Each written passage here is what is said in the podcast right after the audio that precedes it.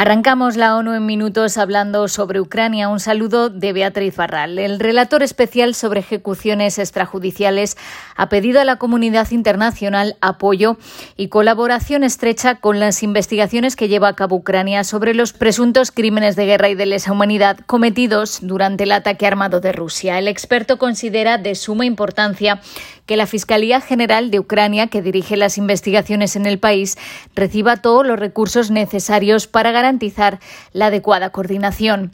Además, los mecanismos e iniciativas internacionales deben tener en cuenta los procesos nacionales de recopilación de pruebas en curso.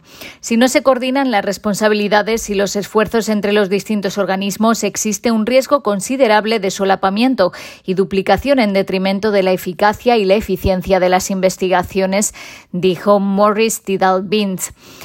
Una coordinación adecuada también puede evitar aumentar el trauma de las víctimas y los testigos por ser entrevistados varias veces. Un grupo de expertos de la ONU en derechos humanos pidió a Israel detener los desalojos forzosos de las comunidades palestinas de Masafer y Yata en Cisjordania ocupada.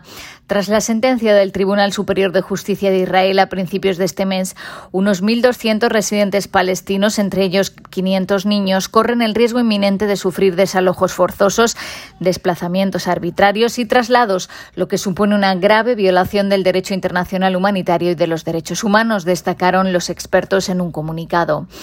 El Tribunal Supremo de Justicia de Israel rechazó el pasado 4 de mayo los recursos sobre las órdenes de desalojo. La decisión finaliza un proceso judicial que ha durado más de dos décadas y que autoriza a las fuerzas israelíes a utilizar la zona para entrenamientos militares.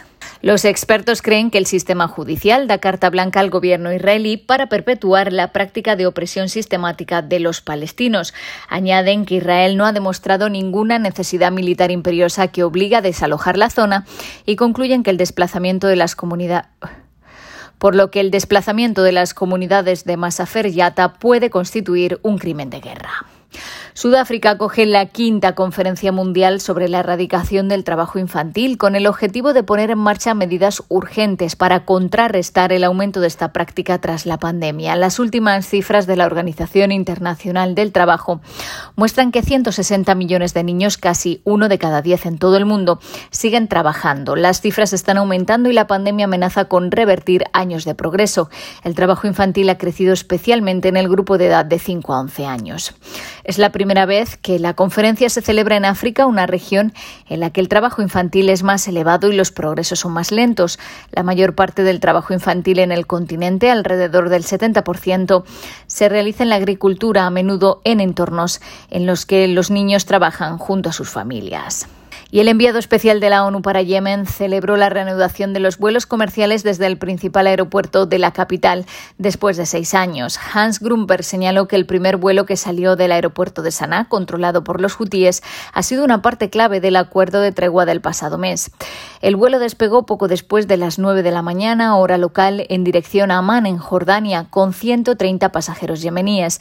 El enviado especial espera que esto proporcione alivio a los yemeníes que necesitan buscar tratamiento tratamientos médicos en el extranjero, oportunidades de educación y negocios o reunirse con sus seres queridos. Hasta aquí las noticias más destacadas de las Naciones Unidas.